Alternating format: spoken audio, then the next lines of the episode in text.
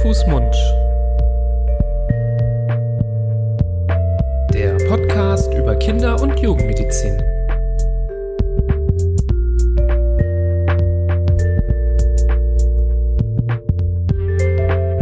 So, ihr Lieben, herzlich willkommen zu einer neuen Folge von Hand, Mund, eurem Podcast zur Kinder- und Jugendmedizin. Es ist die Folge Nummer 120, Mini-Jubiläum, würde ich mal sagen.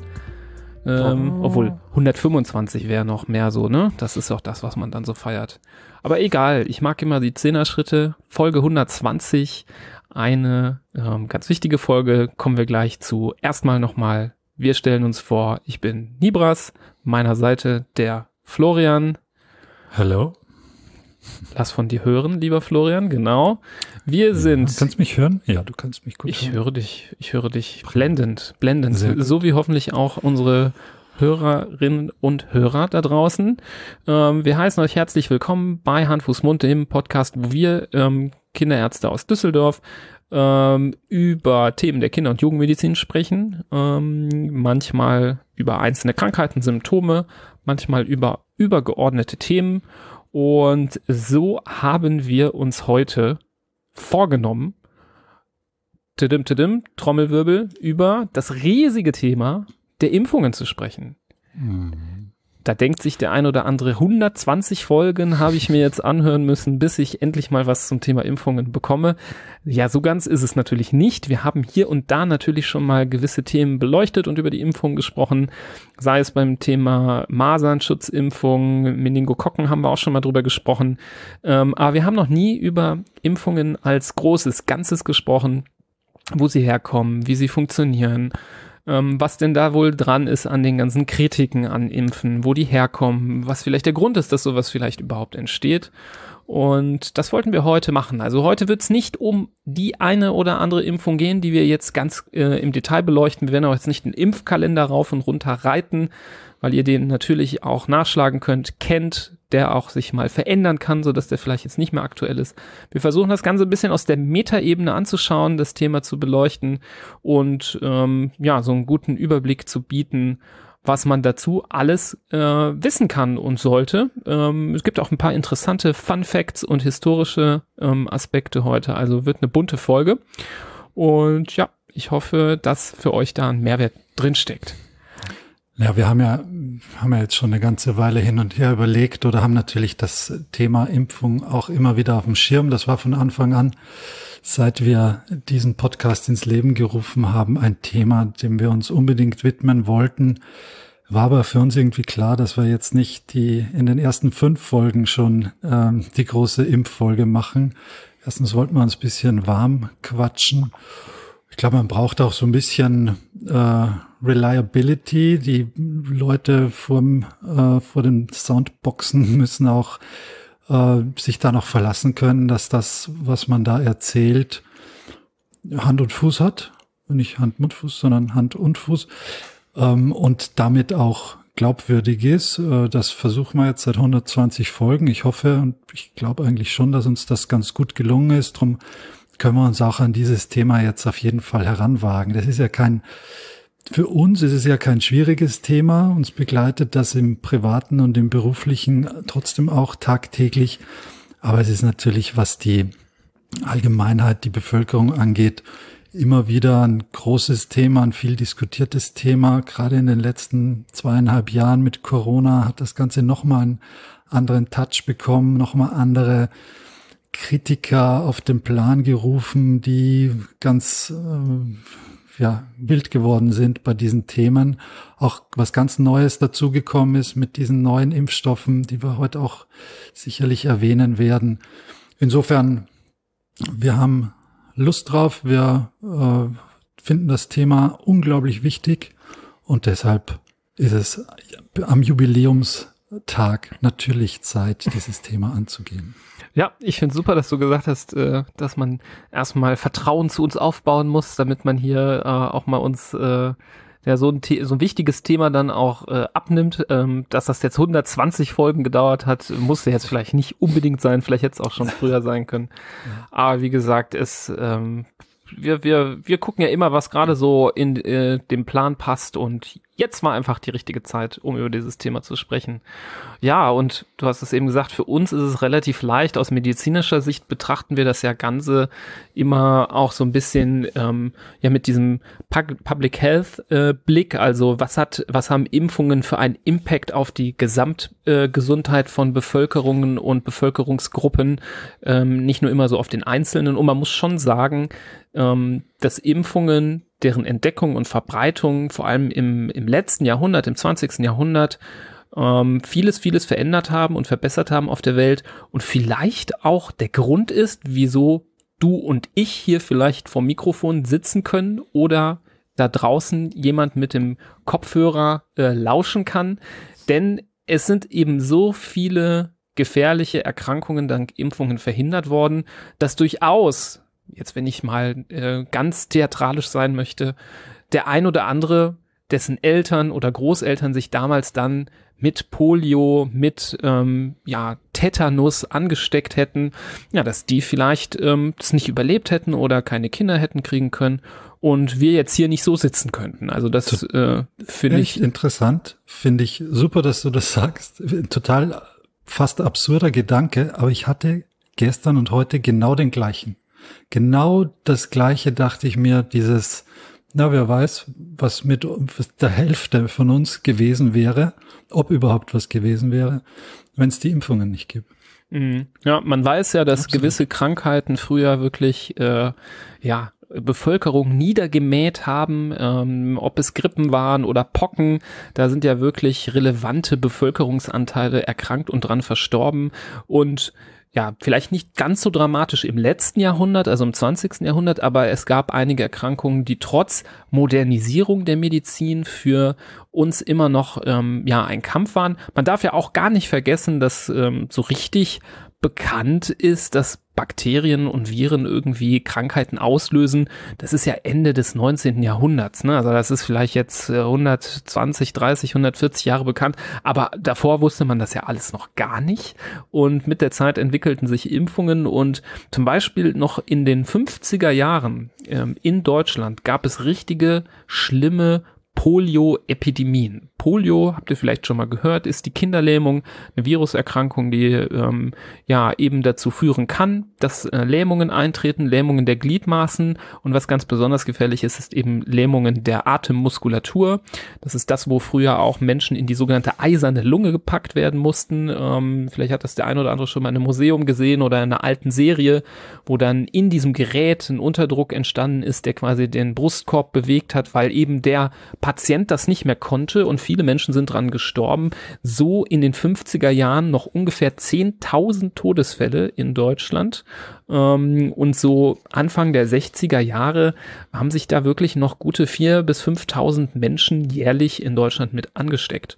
Und ja, so in den ersten Jahren, in den ersten Jahren der 60er wurde eben dann die Impfung gegen Polio eingeführt.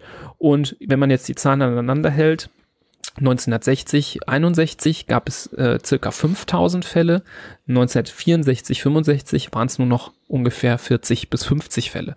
Das entspricht also einem Rückgang von 99 Prozent innerhalb von drei Jahren ähm, nach Einführung der Impfung. Und das zeigt, wie unfassbar ja einschlagend dann doch diese ähm, Erfindung, diese Entdeckung war. Ähm, Deut äh, Europa insgesamt gilt ja schon seit Anfang äh, dieses jetzt neuen äh, 21. Jahrhunderts als poliofrei. Und ich glaube, die letzte Polio, äh, Polio-tote Person in Deutschland war in den 70er Jahren. Also auch schon super lange her. Also wirklich finde ich beeindruckend. Und wenn, das finde ich, das kann man wirklich übertragen, dass man sich vorstellen kann, wir, wir würden nicht hier so sitzen oder wären mit X oder Y befreundet, wenn es das nicht gegeben hätte, weil dann wären die ganzen Bevölkerung ganz anders durchmischt und durchgeschüttelt worden von diesen ganzen krassen Infektionen. Hm, ja, auf jeden Fall. Ähm, wenn wir jetzt schon irgendwie geschichtlich unterwegs sind, dann packen wir vielleicht auch die Geschichte des Impfens äh, mal beim Schopf, beim frühesten Schopf, da spielt die spielt eine andere Krankheit eine ganz wichtige Rolle. Die Pocken, ähm, die es früher gab, heutzutage Gott sei Dank nicht mehr, ist eine ganz äh, schlimme, schreckliche Erkrankung, die einen sehr krank macht, die einen ganz schrecklichen Hautausschlag macht und in einer durchaus äh, erwähnenswerten Anzahl auch zum Tod führt. Die gibt's oder die gab's schon immer, die gab's auch im alten Ägypten und äh, danach natürlich. Ähm, und da hat man früher schon versucht, dagegen zu impfen ähm, oder auf jeden Fall die Menschen dagegen zu immunisieren. Und die ersten Versuche haben aber so ausgesehen, dass man eigentlich den Inhalt der Bläschen den Menschen verabreicht hat oder die verkrusteten Bläschen dann gemörsert hat, gemahlen hat zu einem ähm, zu einem Pulver und das dann dem Patienten, den Menschen gegeben hat, was aber im Endeffekt äh, sowas wie eine Ansteckung war. Also das waren zwar ganz wenige Erreger und bei den Krusten waren die schon fast mehr hinüber als noch äh, am Leben die Erreger. Aber nichtsdestotrotz war es im Endeffekt eine Ansteckung und hat dann nicht zu einer, zu einem Schutz geführt, sondern in den allermeisten Fällen doch zu einer Ansteckung und zu einer schweren Erkrankung. Und das hat sich erst im äh, 18. Jahrhundert geändert, geändert, nämlich genauer gesagt 1796 war das.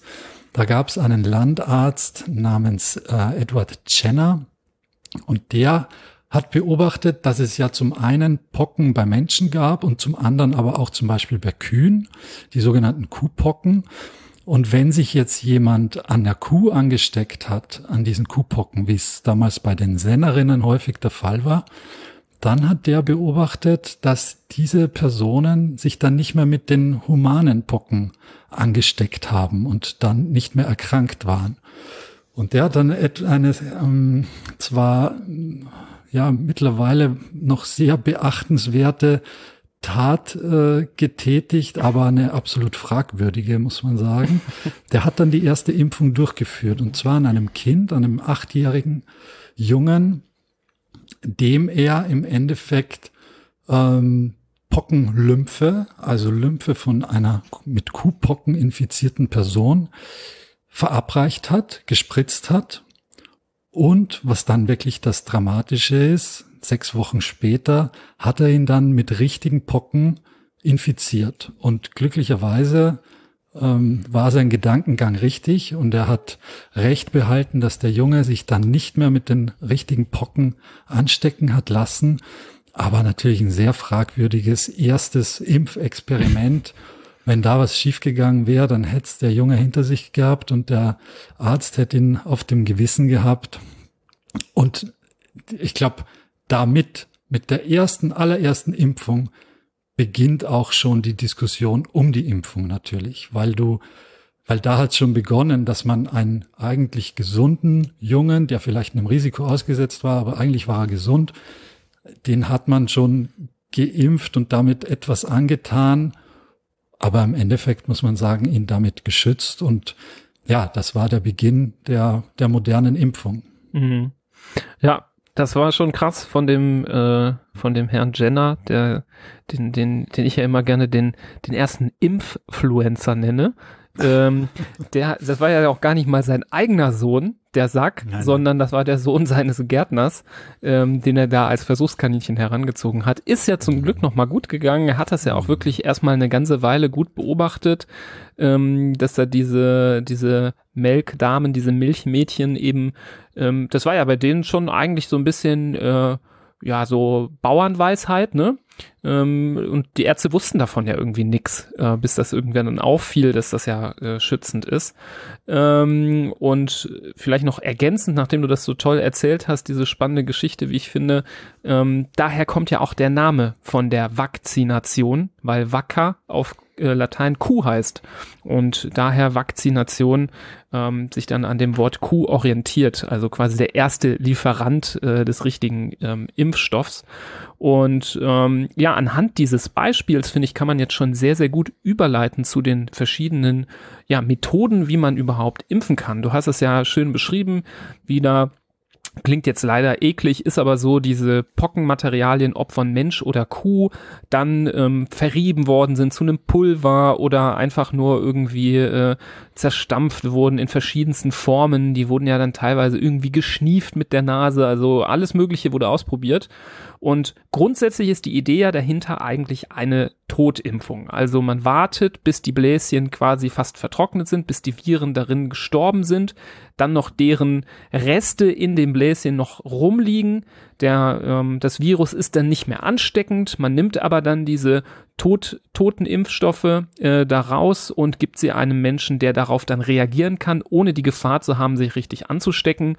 Und natürlich, da man ja damals das auch alles nicht wusste mit den Viren, mit den Bakterien, das war ja auch alles nicht ganz verstanden, ist es eben passiert, dass in so einem Bläschen dann doch mal das ein oder andere Virus überlebt hatte.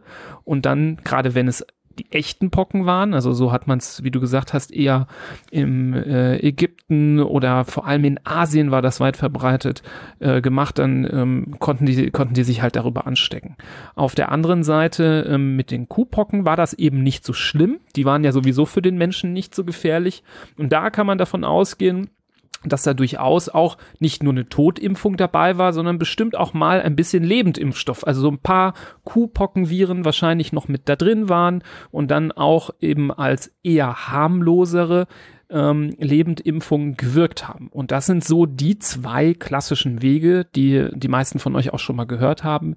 Eben die Totimpfung und die Lebendimpfung. Das sind natürlich heutzutage eben nicht mehr irgendwelche Kuhpockenfarmen, wo irgendwelche Tiere krank gemacht werden und dann zerreibt man dann äh, irgendwie da irgendwelche äh, Virusreste, sondern das wird alles natürlich heutzutage hochmodern ähm, äh, im Labor gemacht. Ähm, aber im Endeffekt ist das das gleiche Prinzip. Entweder man gibt eben den ganzen Erreger als Lebendimpfstoff, der aber künstlich abgeschwächt wurde, dass er einen nicht so krank macht, wie man das zum Beispiel von Masern kennt ähm, oder Mumps, Varizellen.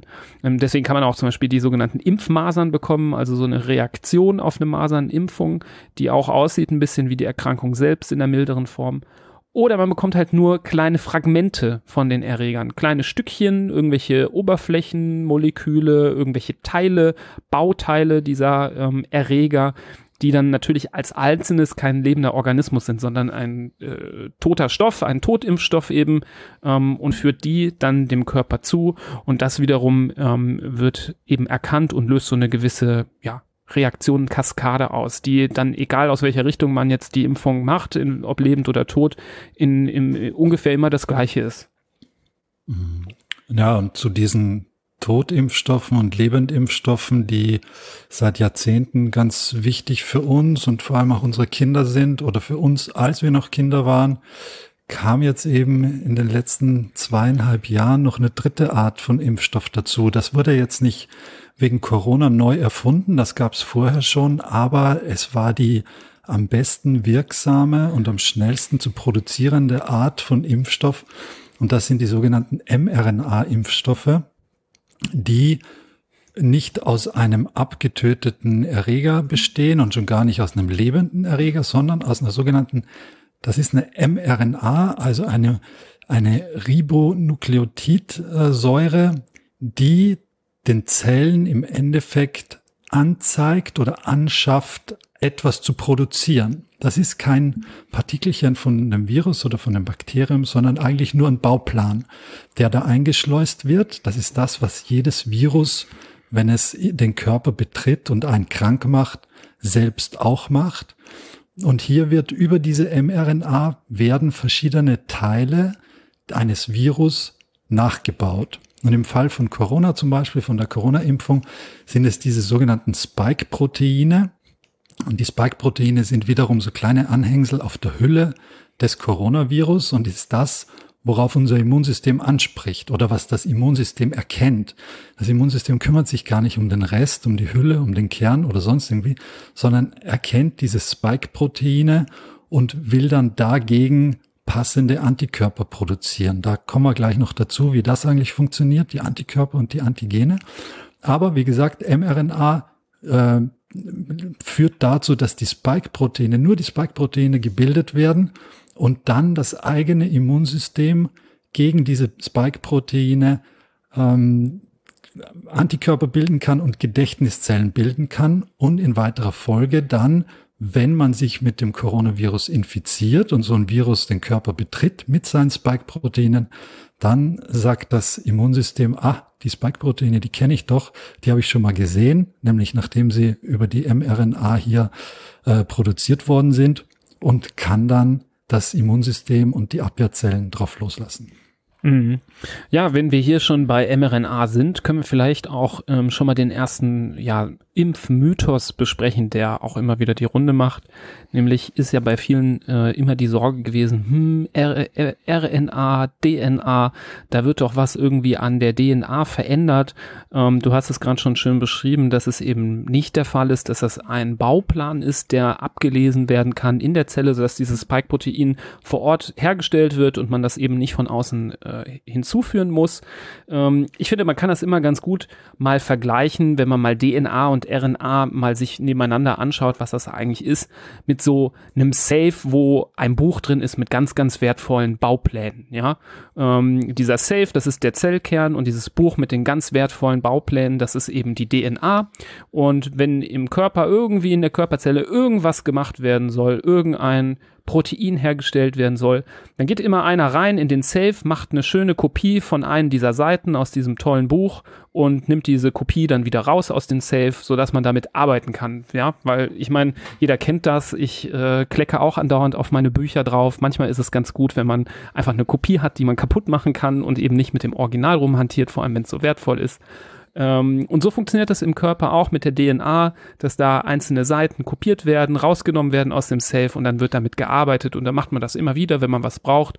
Aber der Mechanismus, den hier so viele befürchten, dass da was in die DNA eingebaut wird, das passiert im Körper nicht. Es gibt keinen Mechanismus, der hingeht, dann in den Safe reingeht, eine Seite, die kopiert wurde, dann da reintackert in das Buch und dann das immer wieder macht, so dass sich dann dieses Buch irgendwie verändert. Und nochmal sinnbildlich, das Buch für die DNA, es ist also nicht möglich, dass mRNA umgekehrt den Weg zurück durch die äh, in den Zellkern reingeht und irgendwie sich in die DNA ein, einbaut. Das geht einfach nicht und ähm, deswegen ist dieser Mechanismus völlig sicher, funktioniert sehr sehr gut und ähm, macht eigentlich am Ende des Tages im Vergleich zu einer klassischen Totimpfung gar keinen Unterschied, ob man jetzt das ähm, so von außen nur gibt oder eben ähm, ja äh, im Körper herstellen lässt. Ähm, ich denke, dass diese mRNA-Impfstoffe einfach den Vorteil haben, dass ähm, nicht viel von diesem Protein dann eben kaputt geht auf dem Weg rein, sondern alles, was in der Zelle dann produziert wird über mRNA, direkt die Reaktion vernünftig auslöst. Jeder, der auch eine Corona-Impfung schon mal hatte, weiß, dass das auch durchaus mal einen platt machen kann und ähm, eben das unterstützt nochmal die besonders gute Wirksamkeit. Ja, und wenn jetzt äh, Menschen sich das anhören und einmal kurz auflachen und sagen, ja, aber die hilft ja eh nichts, die Corona-Impfung sind, werden jetzt doch alle krank.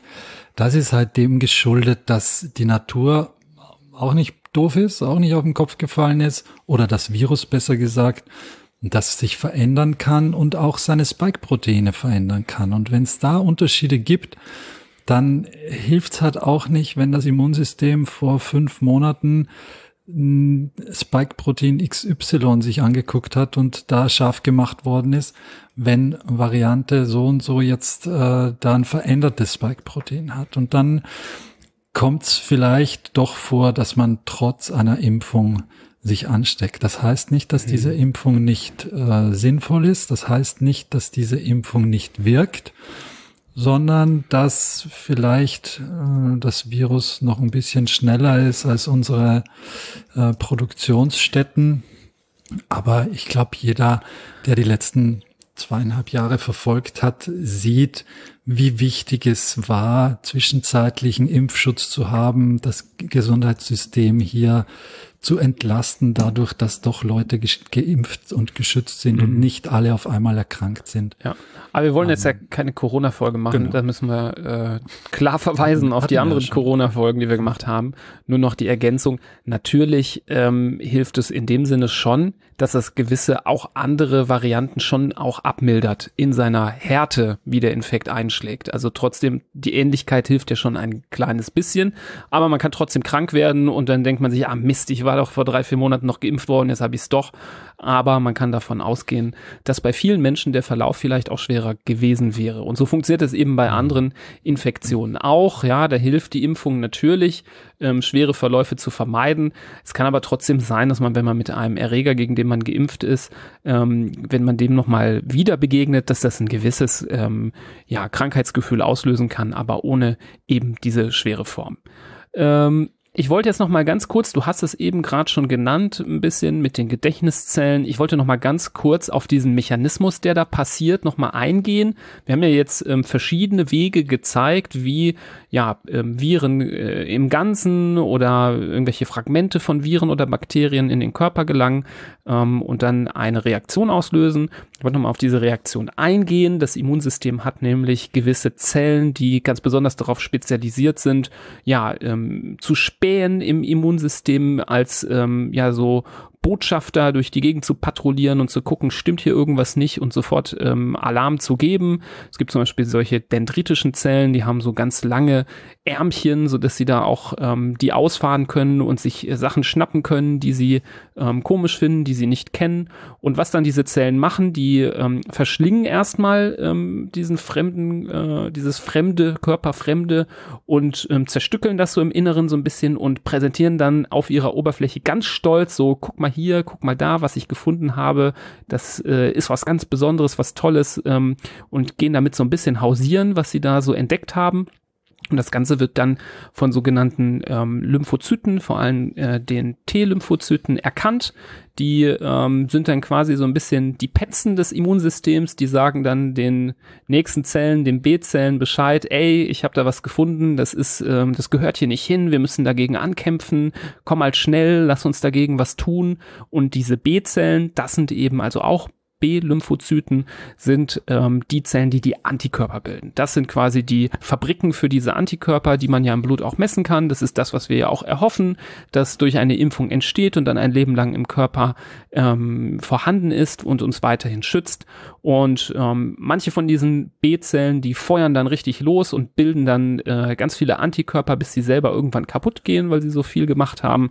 Und andere, die gehen dann in so einen Gedächtniszustand und die hast du eben genannt, Memory B-Zellen ähm, und die können dann im ganzen Körper äh, sich irgendwo es sich gemütlich machen und immer dann nur rauskommen und aktiv werden, wenn dann doch nochmal dieselbe Infektion ähm, oder so ähnlich äh, sich nochmal ankündigt, sodass man dann umso mehr Erfahrung man gesammelt hat, umso größer diese Memory-Fraktion ist, umso mehr äh, kann man sich ähm, dann ja äh, künftig gegen so Infektionen wehren. Und wir haben damit mit so einer Impfung das Immunsystem ja quasi ausgetrickst. Ne? Das ist ja wie so eine Scharade, wo man es äh, einfach reingelegt hat, wo das Immunsystem uns auf den Leim gegangen ist, ähm, weil das Immunsystem checkt ja eigentlich gar nicht, dass das ähm, gar nicht echt gewesen ist. Ne? Das ist ja ein bisschen wie so wie so ein Flugsimulator, wo man einen reinsteckt, äh, einen Piloten oder eine Pilotin, super realistisch und äh, man verrät ihm gar nicht, dass das eine Simulation ist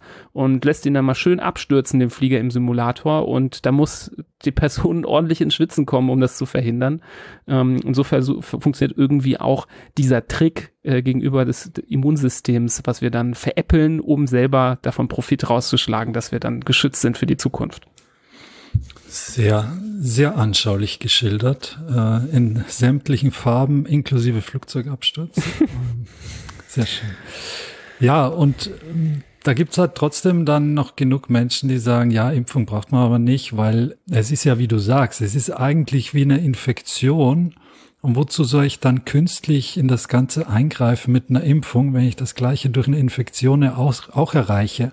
Und das ist ja sehr, sehr kurzsichtig gesehen und gedacht, weil es gibt natürlich eine Menge Erkrankungen, die man nicht mal ebenso durchmacht und wo man sich nicht mal ebenso ansteckt und dann hat man vier Tage Schnupfen und dann ist wieder alles gut. Wir sprechen ja bei den Erkrankungen, gegen die unsere Kinder heutzutage in frühester Kindheit und ihre ganze Kindheit und Jugend immer wieder mal geimpft werden, von wirklich, ja, da, da sind ja Killer dabei, die aber nicht mehr so auf dem Plan stehen bei den Menschen. Also da, da hat man gar nicht mehr vor Augen, was das für dramatische Folgen haben kann, so eine Erkrankung. Man braucht ja nur zum Beispiel Tetanus als Beispiel hernehmen. Tetanus ist eine der Wundstarkrampf auch genannt, ist eine Erkrankung, eine ganz schwere Erkrankung, durch, die durch eine bakterielle Infektion eben mit diesem Tetanusbakterium hervorgerufen wird.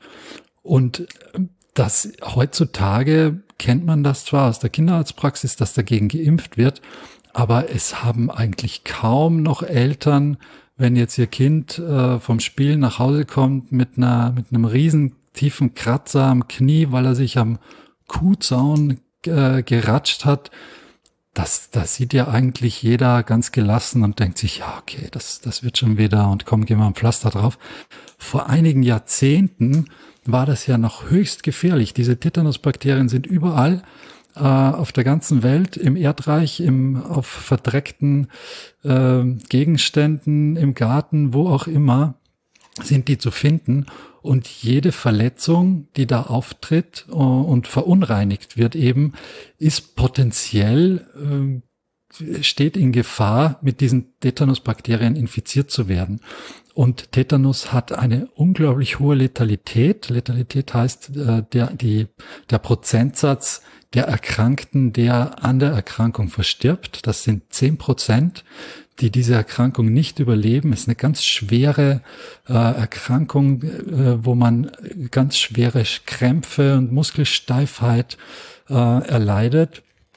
Und dank der Tetanusimpfung tritt das aber so gut wie, also nur noch ganz, ganz selten auf in Deutschland zum Beispiel. Weltweit sieht das anders aus.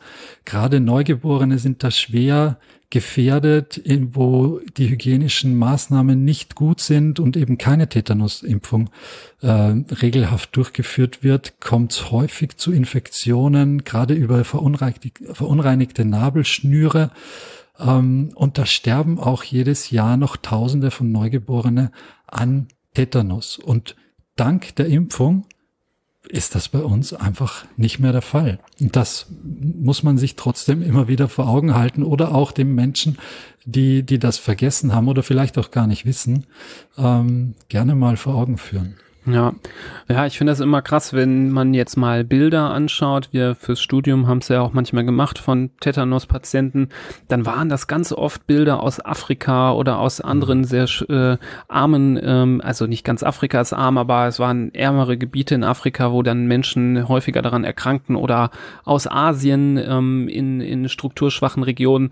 Ähm, da, da, da fandest du oder waren überhaupt gar keine ähm, aktuellen Aufnahmen mehr überhaupt zu finden von irgendwelchen europäischen Patienten, weil das eben hier in der Regel keine Rolle mehr spielt.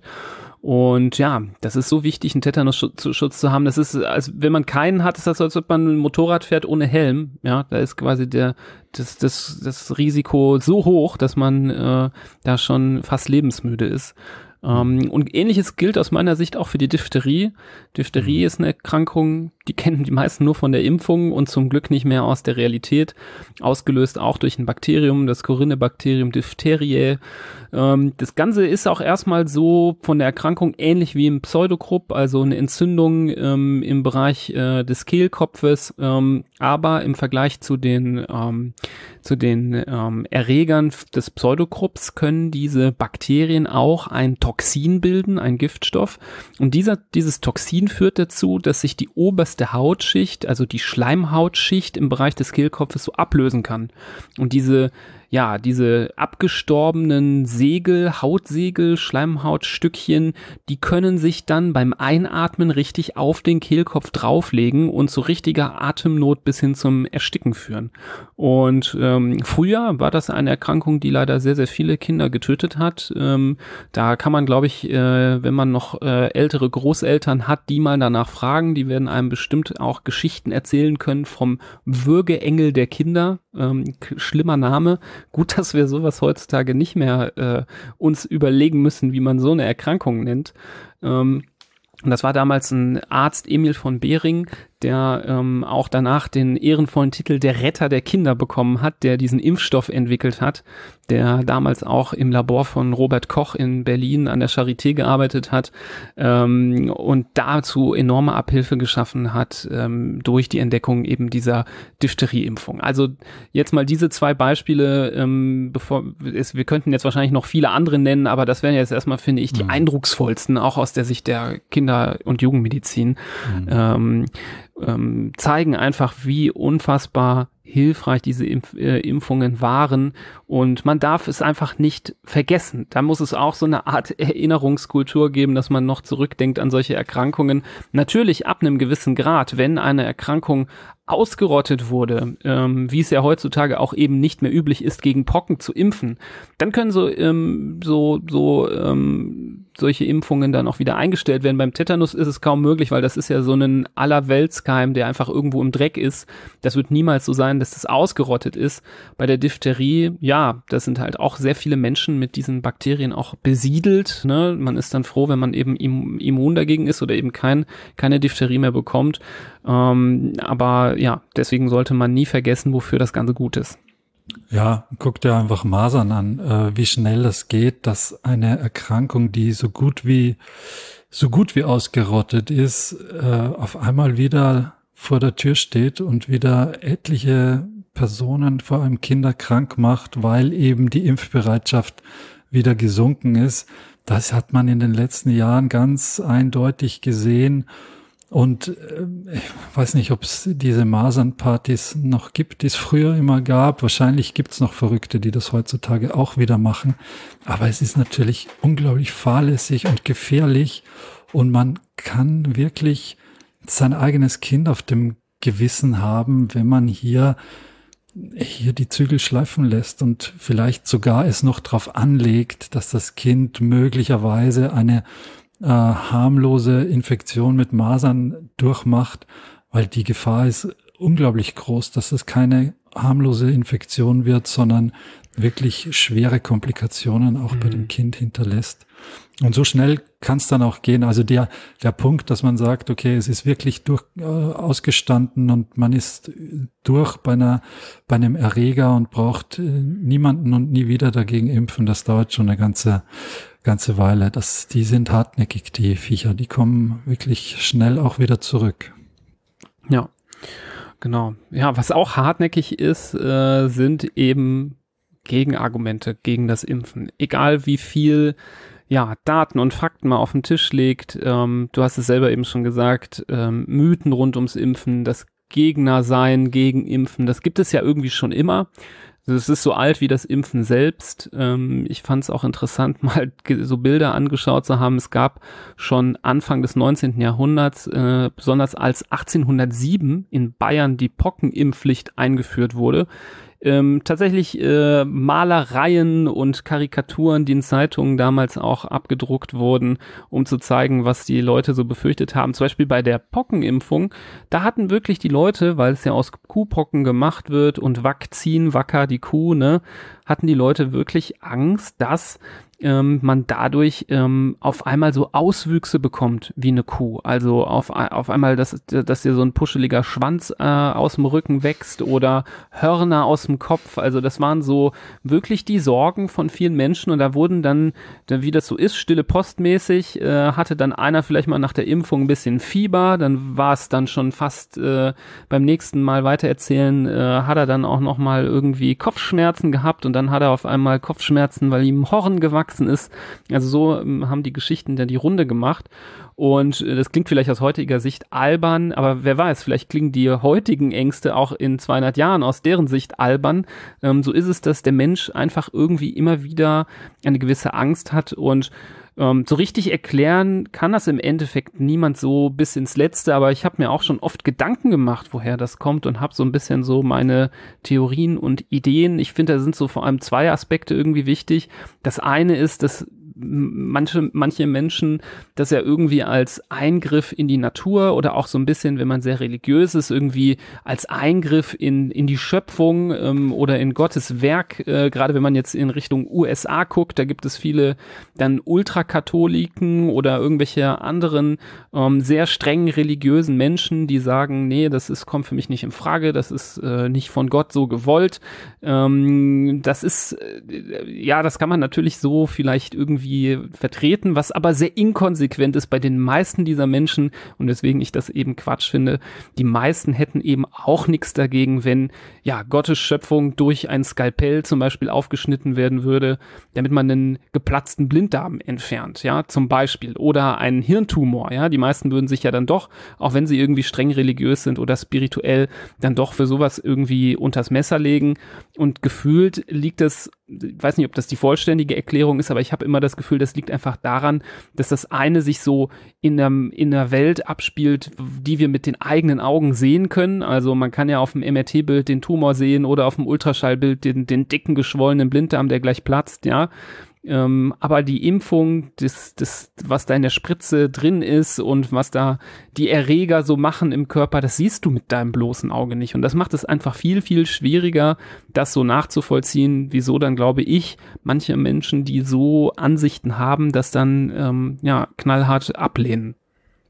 Hm, auf jeden Fall. Und es ist halt nicht, du, du verhinderst etwas und dadurch, dass du es verhinderst, tritt es nicht ein und damit ist alles weitere Spekulation. Du kannst, dann kann der Nächste kommen und sagen, ja, es wäre aber ohne Impfung, wäre es auch nicht passiert. Der Nächste sagt, äh, es gibt irgendeinen Zusammenhang mit ähm, was Negativem. Das bringt er dann überhaupt mit der Impfung in, in Verbindung und nicht mit der Erkrankung. Also das ist so ganz schwer zu fassen, weil es, weil man es auch nicht zu 100 Prozent belegen kann. Und da ist, glaube ich, auch die Heuristik ein ganz wichtiger Aspekt. Die, die, das wird ja auch immer mehr und immer greift immer mehr um sich, dass Menschen glauben, sie können mit sehr begrenztem Wissen und sehr ja, äh, überschaubaren Informationen und eigentlich auch wenig Aufwand dann trotzdem zu äh, belegbaren und belastbaren Aussagen kommen. Und das ist ja das, das begegnet uns ja auch immer wieder, dass hier Menschen vor uns sitzen. Wir haben unser halbes Leben äh, im Medizinstudium und im medizinischen Beruf verbracht und dann sitzt aber jemand vor uns und erklärt uns äh, die Welt oder die Erkrankung weil er oder sie glaubt, sie haben sich da jetzt äh, besser weitergebildet als unser eins oder man weiß mehr darüber als die Wissenschaft, als Forscher, die ihr ganzes Leben damit verbracht haben, eine bestimmte Erkrankung oder einen bestimmten Vorgang in der Medizin äh, zu beforschen, zu erklären, herauszufinden, was da ist. Und dann kommt irgendjemand, der gar nichts mit Medizin am Hut hat und glaubt aber, er kann äh, hier Rückschlüsse ziehen aus gefährlichem Halbwissen oder aus dem Internet äh, von irgendwelchen äh, Halb, Halbweisen oder sonst irgendwie. Das, das greift meiner Meinung nach immer auch immer mehr um sich und wird zum immer größeren Problem, weil man immer schwerer dagegen argumentieren kann. Und ehrlich gesagt wird man auch des Argumentierens irgendwie müde, ähm, weil wenn das Gegenüber so festgefahrene Ansichten hat und so davon überzeugt ist, dass äh, er eh alles besser weiß, dann ja, dann wird es mhm. etwas mühsam. Ja, ähm, da sage ich sofort was zu. Ich wollte noch kurz sagen, natürlich ähm, noch im Nachgang zu dem, was ich gesagt habe, ich wollte natürlich jetzt nicht sagen, äh, gläubig sein äh, bedeutet, dass man äh, automatisch äh, Impfen nicht gut findet, um Gottes Willen. Ich wollte jetzt nur klarstellen, dass man mich da nicht bitte nicht falsch verstehen soll. Aber ähm, dass in manchen Fällen ich äh, das Gefühl habe, dass ähm, eben in so einer falschen äh, Härte eines Glaubens, egal welcher Richtung er auch ist, dass da manchmal eben sowas raus resultieren kann. Ähm, und zu dem, was du jetzt gerade gesagt hast, ich weiß nicht, ob du das nennt sich ja, es gibt ja diesen sogenannten Dunning-Krüger-Effekt. Äh, hm. Da gibt es auch diese ah, Kurve, die man sich angucken kann. Und äh, vielleicht kennen die auch einige von euch. Das ist so eine X- und eine Y-Achse. Und ähm, die X-Achse, also äh, die quasi unten ist, da steht, äh, da wird das Wissen drauf aufgeführt. Also umso weiter man rechts diese Achse entlang geht, weiß man mehr. Und nach oben äh, in die Y-Achse entlang steigt das Selbstvertrauen. Und ähm, mit ganz wenig Wissen schießt diese Kurve ganz plötzlich nach oben und erreicht ganz schnell so einen Peak. Also man kennt das, ne? Dreimal gegoogelt, zwei Sachen kurz mal quer gelesen und dann denkt man so, boah, ja, ich hab's jetzt schon, ich hab's ja schon verstanden. Ja, ich hab's ja jetzt, die Quintessenz ist bei mir angekommen, gut, ich weiß Bescheid. Und nach diesem Effekt wird genau dieser dieser Punkt Mount Stupid genannt, ähm, weil man da ganz oben steht, der Gipfel, aber äh, das, der Gipfel des Dummheitsberges, so auf Deutsch übersetzt, weil man dann eigentlich fast noch gar nichts weiß. Also auf der Wissenskurve ist man nur ein paar Zentimeterchen entlang gewandert und meint aber schon äh, alles durchblickt zu haben. Und das Ganze wird gefolgt von einem, umso mehr man sich da mit dem Thema beschäftigt, umso tiefer fällt das Selbstvertrauen wieder. Also, dass man merkt, man ist dann doch kein Experte. Ganz tief bis, ein, bis in ein sogenanntes Tal der Verzweiflung. Jetzt kennt man ja vielleicht auch. Ich kenne das aus dem Medizinstudium gut, dass man, wenn man dann länger sich mit einem Thema beschäftigt, irgendwann denkt so, boah, also jetzt verstehe ich irgendwie gar nichts mehr. Ähm, und das Ganze kann man nur durch noch mehr beschäftigen mit einem Thema ähm, äh, überwinden und man muss erstmal in diesem Tal der Verzweiflung drin sein und sich da rauskämpfen und das wird dann immer der, der Weg der Erleuchtung genannt. Ich finde diese Kurve ganz toll, Dunning-Kruger-Effekt, könnt ihr euch alle mal angucken, könnt ihr googeln.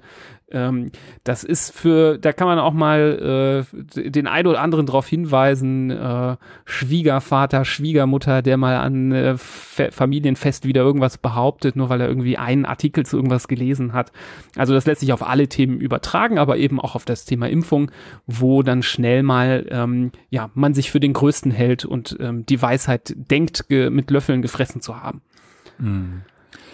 Ja, und wenn man da jetzt vom äh, mal auf die andere Seite äh, des Lagers guckt, nämlich nicht die, die nichts wissen, aber glauben, sie wissen alles, sondern die, die unserer Meinung nach wirklich Plan davon haben und sich sehr, sehr ausführlich und intensiv und professionell damit auseinandersetzen. Das ist die ständige Impfkommission, die STIKO, die auch dank Corona in aller Munde war und äh, es hat sich wieder ein bisschen gelegt, die ganze Aufregung, aber äh, die STIKO ist jetzt nicht erst seit Corona unterwegs und, und ähm, empfiehlt, wogegen äh, Menschen geimpft werden sollen, sondern das tut sich schon seit vielen, vielen Jahren, genau gesagt seit 50 müssten es jetzt sein. Ähm, da gibt's dieses Expertengremium und da sitzen eine ganze Menge Wissenschaftler und kluge Leute drinnen, die sich mit äh, Impfungen, mit Impfstoffen, mit Möglichkeiten der Impfung auseinandersetzen und dann am Ende des Tages festlegen oder beschließen, äh, wogegen ein Mensch, vor allem ein Kind, geimpft werden soll. Und die müssen sich das natürlich gut überlegen. Hier, das war auch schon immer wieder mal in einer unserer Podcast-Folgen Thema, dass wir bei manchen Impfungen gesagt haben, na, da ist die STIKO ein bisschen träge mit ihren Entscheidungen, bis es da zur, zur Empfehlung kommt. Aber es ist natürlich ein, ähm, glaube ich, mit Absicht sehr konservativ fahrendes Werk, ähm, das jetzt nicht auf große Abenteuer aus ist und sich denkt, ja, lass uns die Impfung mal versuchen. Vielleicht geht's schief, aber vielleicht haben wir auch äh, ganz tolle Ergebnisse, sondern ganz im Gegenteil. Die müssen natürlich erst, wenn es wirklich so sicher wie möglich ist, dass eine Impfung gut schützt, dass sie gut verträglich ist, dass sie gut angewandt werden kann, dass sie Sinn macht im jeweiligen Alter, wenn das alles gegeben ist, dann sagt die STIKO, pass auf, hier ist unser Kalender und da kommt jetzt die Impfung XY mit dazu rein und ab jetzt wird, wird empfohlen, dass entweder jedes Kind oder eine bestimmte Risikogruppe äh, oder wie auch immer dann gegen eine bestimmte Erkrankung geimpft werden soll. Und die wissen schon recht gut Bescheid, muss man sagen. Und das, was die STIKO vorgibt, das das macht schon Sinn.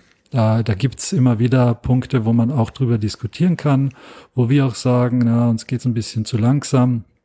Aber äh, im Großen und Ganzen kann man der STIKO schon gut vertrauen oder kann man sehr gut vertrauen. Ja. Das auf jeden Fall. Ja, und man muss sagen, also man muss auch mal betonen, dass die Leute von der STIKO, ähm, die machen das ja auch alle ehrenamtlich. Ne? Das ist nicht mhm. irgendwie ein Verein, der dafür bezahlt wird, darum zu hocken und äh, sich irgendwas auszudenken, sondern das sind alles Experten, die ähm, ihre kostbare Zeit da ähm, spenden, um eben diese Empfehlungen für Kinder, für Erwachsene auszusprechen. Und ähm, da wird wirklich ganz, ganz viel Sorgfalt an den Tag gelegt, auch wenn man nicht immer das Gefühl hat, dass das das richtige Tempo hat. Aber ähm, ich finde, da gibt's nicht viel vorzuwerfen. Ich glaube, das sind die einzigen Berater in ganz Berlin, die äh, das für lau machen. Alle anderen lachen sich wahrscheinlich schlapp. Wie kann man nur ähm, da sowas anbieten, ohne dafür ein Honorar zu kriegen? Die die Unternehmensberater da draußen schmunzeln jetzt vielleicht, ähm, aber diese tollkühnen Medizinberater, die sind, äh, die sind völlig kostenfrei äh, für den deutschen Staat. Ähm, auch eine tolle Sache in der Hinsicht. Ich wollte vielleicht noch eine zweite, äh, ein Teil zwei der Theorie, woher so ähm, Skepsis kommt, auch nochmal angehen, ähm, weil ich das auch noch interessant finde. Ähm, Versuche das auch kurz zu halten der Mensch ist ja schon mittlerweile auch ein gewisses Skepsistier geworden. Und das hat ja auch seine Gründe. Menschen sind ja nicht lange irgendwie frei in ihrem Willen, was sie tun können. Das hat man sich ja über Jahrhunderte und Jahrtausende erkämpft durch Revolutionen, durch Kriege, ob es Bürgerkriege waren oder Kriege mit anderen bösartigen äh, Machenschaften anderer Nationen. Ähm, da ist schon ganz viel Blut geflossen, dass man an dem Punkt steht, an dem wir heute stehen, dass der Mensch eigentlich in vielen Regionen, aber vor allem hier bei uns auch sehr, sehr frei ist, ein sehr, sehr tiefgreifender Wunsch und manchmal, gerade wenn eine Impfung zur Pflicht wird, ähm, stößt das irgendwie dagegen an. Ähm, und manche Leute finden das nicht gut, egal, also es könnte, also es wäre ja egal was. Also ich glaube, selbst wenn du einführen würdest, eine Pflicht, äh, jeden Tag 10 Euro geschenkt zu bekommen, würden auch viele Leute wahrscheinlich äh, sagen, nein, ich möchte das nicht, weil ähm, ich möchte keine von oben auferlegten Pflichten haben. Und wenn dann das Ganze noch kombiniert ist mit der Impfung, die sowieso auch aus anderen Gründen so ein bisschen diskutiert wird, die ich vorher genannt habe, dann löst das in vielen Leuten eben, glaube ich, so, so, so ein Gefühl aus. Und ich glaube, deswegen sind gerade in den Ländern, die politisch ganz viel durchgemacht haben, so wie Deutschland oder zum Beispiel in Frankreich, da sind einfach sehr, sehr viele Leute auch irgendwie gegens Impfen, ähm, das finde ich immer so ein bisschen eindrucksvoll. Ich glaube auch, dass das eben was mit der, mit der Politik so ein bisschen zu tun hat. Ich finde es aber im Ende immer noch so ein bisschen fragwürdig, das nur darauf zu schieben wiederum, weil es gibt ja auch so viele Sachen, die uns von oben auferlegt werden, gegen die wir jetzt nicht auf die Straße gehen und demonstrieren. Also ich habe jetzt noch nie eine Demo gesehen gegen die Pflicht, dein Auto zum TÜV zu bringen oder so. Ähm, am Ende darfst du dein Auto auch nicht über die Straße fahren, wenn du keinen TÜV hast. Und ähm, das ist auch eine von oben auferlegte Regel, gegen die du nichts machen kannst. Ähm, und äh, so finde ich das manchmal so ein bisschen mit zweierlei Maß gemessen. Ähm, es sind im Endeffekt zwei Maßnahmen, die uns schützen sollen. Das eine der TÜV, dass du mit dem Auto keinen Unfall baust, die, das andere die Impfung, damit du nicht krank wirst und deine Mitmenschen nicht. Ähm, und das eine wird tagtäglich gegen demonstriert und das andere ist halt völlig normal. Also da muss so ein bisschen die Emotion vielleicht auch raus. Vielleicht muss man das Impfen auch mal wie ein Gang zum TÜV äh, auch irgendwie sehen. Mhm. Die spezielle Situation ist halt auch, mm, ich kenne keine Werkstatt, wo dir der Werkstattbesitzer sagt, ach, Sie können auch ohne TÜV fahren. Ähm, Sie brauchen keinen TÜV, fahren Sie ruhig weiter. Ähm, bei Ärzten ist das anders. Also nicht jetzt mit TÜV, sondern mit Impfungen. Es gibt ja sehr wohl Ärzte, auch Kinderärzte, die es nicht so mh, hm, unbedingt eng sehen mit Impfungen. Ähm, die laden wir hiermit sehr herzlich zum Gespräch ein, weil ich glaube, da gibt's äh, viel Gesprächsbedarf. Aber ist meiner Meinung nach ein absolutes No-Go. Äh, wir sind hier äh, in einem Beruf tätig, wo wir sehr hm, verantwortungsvoll agieren müssen, wo wir auch geschlossen agieren müssen, gerade weil sich in der Bevölkerung immer wieder ja, diese Skepsis breit macht. Und das sind ja auch Wellen. Jetzt ist wieder ein bisschen mehr Ruhe drin. Vor einem Jahr war ja die Impf, waren die Impfgegner, da waren die Straßen voll damit. Und äh, da finde ich es absolut fahrlässig, wenn diese Werkstattbesitzer, die eine Kinderarztpraxis haben, dann sagen, nee, nee, äh, also kommen Sie zu mir, ich drangsaliere Sie nicht wegen Impfung, äh, das geht auch ohne. Das finde ich, finde ich schwierig. Mhm. Ja, wir, wir haben heute die Folge der Vergleiche. Ein mhm. schöner Vergleich auch wieder mal. Ähm, ja, so ist so ist also ich mir fällt gerade auf, wir vergleichen die ganze Zeit Kinder mit Autos, aber ist okay. Viele Kinder mögen auch Autos und Autoteppich und so. Also vielleicht ist das ja Bobbycars. Also ich finde der Vergleich ist eigentlich gut. Äh, Transformers, also also es passt eigentlich ganz gut. Ja, Spaß beiseite.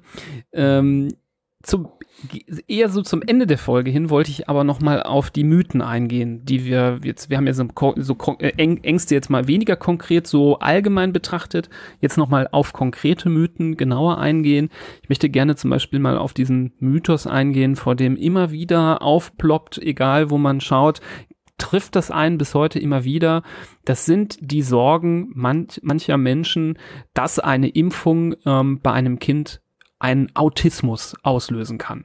Ähm, das ist ein Mythos, der ja entstanden ist vor allem so Ende der 90er Jahre und das Ganze kommt daher, dass 1998 in einem relativ prestigeträchtigen ähm, äh, Journal, dem Lancet, hat vielleicht schon mal jemand gehört, ein Arzt ähm, aus England, ähm, aus Großbritannien, Andrew Wakefield, ein Chirurg, eine Arbeit veröffentlicht hat zum Thema Masern-Mumps-Röteln-Impfung und deren direkten Zusammenhang mit ähm, chronischen Darmentzündungen und dem Auftreten von Autismus. Der hat sich da zwölf Patienten angeschaut in dieser Studie und ähm, für sich einen Zusammenhang hergestellt zu ähm, der Masern-Mumps-Röteln-Impfung. Das Ganze ist eingeschlagen wie eine Bombe, hat dazu geführt, dass in Großbritannien ähm, die Impfquoten stark abgefallen sind und natürlich ein sehr, sehr großes wissenschaftliches Interesse rund um den Globus auf sich gezogen. Ähm, und so kam es, dass so aus verschiedenen Richtungen ähm, bis hin nach Japan Studien kamen, die versucht haben, das mal nachzuvollziehen, was der Wakefield da gesagt hat. Und all diese Studien konnten seine Ergebnisse irgendwie nicht reproduzieren. Und ähm, das ähm, war dann erstmal seltsam. Ähm, das ist in der, sagen wir mal, in der Medizin nicht immer ganz so ungewöhnlich, dass man auch Studien ähm, mal die eine das so sagt, die andere so, gerade bei Dingen, die man schwer untersuchen kann, wie so gewisse Ernährungsthemen zum Beispiel aber hier war es schon krass, dass mehrere Studien hintereinander groß angelegt ganz klar gesagt haben, wir können das sowohl nicht reproduzieren als auch eindeutig mit unseren Daten widerlegen. Also das war schon mal äh, sehr beeindruckend. Gleichzeitig gab es damals aber auch um diese Person, diesen äh, Wakefield, ähm, ja so ein bisschen investigativen Journalismus, der stattfand, weil das Ganze auch ein bisschen komisch angebutet hat, auch wieso ein ähm, eben ein Chirurg eine Arbeit über das Thema Impfen ähm, bei Kindern ähm, veröffentlicht. Das ist, sagen wir mal, nicht so äh, direkt das Feld des Chirurgen. Da wird man ja eher denken, dass das ein Immunologe oder sowas machen würde. Und dann kam raus, dass dieser äh, Herr Wakefield circa eine halbe Million Pfund privat zugespielt bekommen hat von Anwaltskanzleien, die ähm, sich zusammengeschlossen haben. Ähm, es gab eine Gruppe von ähm, Familien, die autistische Kinder hatten, die versucht haben, irgendwelche Verbindungen herzustellen zu verschiedenen Dingen, darunter aber auch das Impfen. Und ähm, die wollten, die, den Eltern werfe ich nichts vor, aber die Anwälte hatten die Idee, die Hersteller der Impfstoffe auf hohe Schadenssummen zu verklagen und was denen halt gefehlt hat, war eine gewisse wissenschaftliche Evidenz. Und die sollte halt dieser Herr Wakefield liefern. Und das tat er dann auch, nachdem er halt, wie gesagt, eine halbe Million äh, Pfund erhalten hat. Von dem Geld haben die ganzen Co-Autoren seiner Studie auch gar nichts zu Gesicht bekommen, sodass da auch eine ganze Latte an ähm, Autoren, also ungefähr 80 Prozent der Autoren, die mit dabei waren, es waren genau 10 von 13, ähm, von dem Artikel zurückgetreten sind und sogar The Lancet, das Magazin, die Studie vollständig wieder zurückgezogen hat und sich dafür entschuldigt hat, dass der ähm, Typ ja unsauber gearbeitet hat. Mittlerweile ist dem auch ein Berufsverbot äh, auferlegt worden. Und ja, traurigerweise muss man sagen, wo findet man ihn heutzutage wieder? Auf irgendwelchen ähm, Impfgegner-Kampagnen ähm, in den USA. Dort lebt der Mann nämlich jetzt mittlerweile und ähm, zuletzt wurde er auch in Verbindung gebracht mit Donald Trump und ähm, seinem Wahlkampf. Also das ist jetzt schon ein bisschen länger her, aber der ist dann tatsächlich auf äh, Trumps Wahlkampfsveranstaltung auch als Redner mit aufgetreten. Und das zeigt so ein bisschen, in welchen Sphären der sich jetzt bewegt und was das alles so ja für einen Beigeschmack äh, mittlerweile hat. Also eine furchtbare Geschichte, wie jemand ähm, ja äh, künstlich versucht hat, einen äh, Zusammenhang herzustellen gegen Geld ähm, um eben noch mehr Geld rauszuholen durch so eine Schadensklage und damit wiederum so vielen Menschen geschadet hat, die eben dann aus Angst wegen seiner Daten sich eben nicht hat impfen lassen. Hm. Das passt ja wieder alles blendend zusammen, mhm. gerade mit äh, seinen aktuellen Tätigkeiten oder mhm. Betätigungen. Ja. Ja, aber da gibt's noch immer Leute, die sagen, oh, der Typ hat's drauf und wahrscheinlich glauben, die ganze Welt hat ihm Unrecht getan, während äh, die Wahrheit ist, dass er ein geldgeiler Sack war, der alles getan hat, äh, um große Summen Geld zu bekommen und dafür sogar hier schwere ja, medizinische Verbrechen fast begangen hat. Aber gut. Mhm. Äh, super, dass du's nochmal aufbringst. Super, dass du nochmal mithilfst, dieses, diesen Mythos vielleicht irgendwann flächendeckend aus den Köpfen zu bekommen oder in den Köpfen richtig zu stellen. Darum, darum geht's ja im Endeffekt auch uns jetzt heute bei dieser Folge, dass wir möglichst viele dieser Argumente, die möglicherweise da einem entgegengebracht werden, äh, von Bekannten, von Freunden, was auch immer, wo man vielleicht auch zweifelt und sagt, okay, mhm. mein Kind ist jetzt sechs Monate, vielleicht ist es wirklich zu klein, um eine Impfung zu bekommen, oder mein Kind ist zwei Monate alt und da jetzt soll es schon geimpft werden, ist das nicht viel zu klein? Da kann man nur sagen, wofür das Kind zu klein ist, ist die Erkrankung, gegen die es geimpft werden soll, weil wenn es die Erkrankung bekommt, dann ist es äh, in den meisten Fällen lebensgefährlich oder kann es lebensgefährlich sein. Und insofern kann man sich nur auf die Medizin und die Wissenschaft und auch die STIKO und äh, wer da alle äh, sinnvoll was dazu beiträgt, verlassen, wenn es äh, wenn's hier eine offizielle Empfehlung gibt für eine Impfung. Und das, das hat schon, hat schon seine Richtigkeit und hat schon seine, seine Gründe. Und die Alternative, nämlich, dass man das Kind der Gefahr aussetzt, hier diese Erkrankung äh, zu bekommen, das kann wirklich äh, schwer daneben gehen und kann mhm. wirklich sehr gefährlich sein. Ja, also du sprichst jetzt ja auch diesen Mythos an, der jetzt ja auch das, der letzte Punkt ist, den wir heute besprechen, nämlich das, was wir auch immer wieder zu Ohren bekommen, ja, kind, das Kind ist noch viel zu klein, das Immunsystem ist doch noch gar nicht reif genug. Ähm, da kann man erstmal sagen, nein, stimmt gar nicht. Das Immunsystem ist reif genug, um nämlich trainiert zu werden. Nicht ähm, untrainiert irgendwie faul in der Ecke zu liegen, sondern das Immunsystem ist dafür da, um ähm, trainiert zu werden. Wir wissen auch, dass wenn man es nicht trainiert, das auch gesundheitliche Nachteile hat. Das reicht jetzt hier zu weit, um das hier zu komplett zu besprechen. Aber es gehört dazu, dass ähm, ein Kind ja eben Infektionen durchleben muss. Und du hast richtig gesagt, manche, da will man eben nicht, dass es das durchlebt. Ein Säugling, ein äh, Kind im ersten Lebensjahr soll kein Keuchhusten selber bekommen, ja. Und so ist es, wenn wir jetzt ein Kind vergleichen, das von seinen Eltern vermeintlich geschützt werden soll, indem man es das ganze erste Jahr nicht impft, neben eines stellt, was, sagen wir mal, den Impfkalender normal bekommen hat, am ersten Geburtstag, dann hat das Kind, was nach STIKO geimpft wurde, schöne Antikörperspiegel gegen Diphtherie, gegen Tetanus, gegen Polio, Hepatitis oder zum Beispiel Meningokokken. Das andere Kind hat die, diese Titer natürlich nicht und zum Glück natürlich nicht, weil es, wenn es die hätte, hätte es ja diese furchtbare Krank äh, Erkrankung ähm, durchgemacht haben müssen. Und da sind wir ja froh, wenn es das eben nicht getan hat. Also ähm, eine eigentlich eine Lose-Lose-Situation, wenn man nämlich nicht impft, dann ähm, hat das Kind das Training nicht erhalten und ist weiterhin höchst gefährdet eben für eine solche Infektion, wohingegen das andere Kind, was ja eben durchaus mal nach den Impfungen auch mal gefiebert haben kann, so dass das auch mal ein paar ätzende Tage gewesen sein können, aber dann immunologisch super gut dasteht, gut trainiert ist, obwohl es die Erkrankungen zum Glück noch nie richtig zu Gesicht bekommen hat. Also das ist, finde ich, äh, wenn man das von dieser Seite betrachtet, ein sehr, sehr leicht ähm, auseinanderzunehmender Mythos. Ähm, also bitte, bitte, unreif ist hier gar nichts. Das Kind ist eher unreif und anfällig, wenn man eben nicht impft, ähm, als wenn man es äh, nach den Empfehlungen macht. Und vielleicht um dieses Thema nur auf die Anfänge des Lebens zu komplettieren. Was auch äh, nicht so stimmt, ist, wenn man sagt, ja, das Kind hat ja noch den Nestschutz und braucht gar keine Impfung. Weil äh, erstens können wir da auf unsere Folge verweisen über den Nestschutz. Da haben wir eigentlich zu dem Thema fast alles gesagt. Findet man äh, sehr leicht auf unserer Homepage, indem man in, den, in die Suchmaske Nestschutz eingibt. Ähm, und man muss sagen, natürlich wird das mit beachtet bei den Impfempfehlungen, wogegen jetzt eine Mutter möglicherweise oder wahrscheinlicherweise dem Kind einen Schutz mitgibt. Und erstens gibt es das nicht durchgängig äh, bei manchen Erkrankungen äh, und bei manchen Erkrankungen gibt es es gar nicht. Da gibt es keinen Nestschutz dagegen.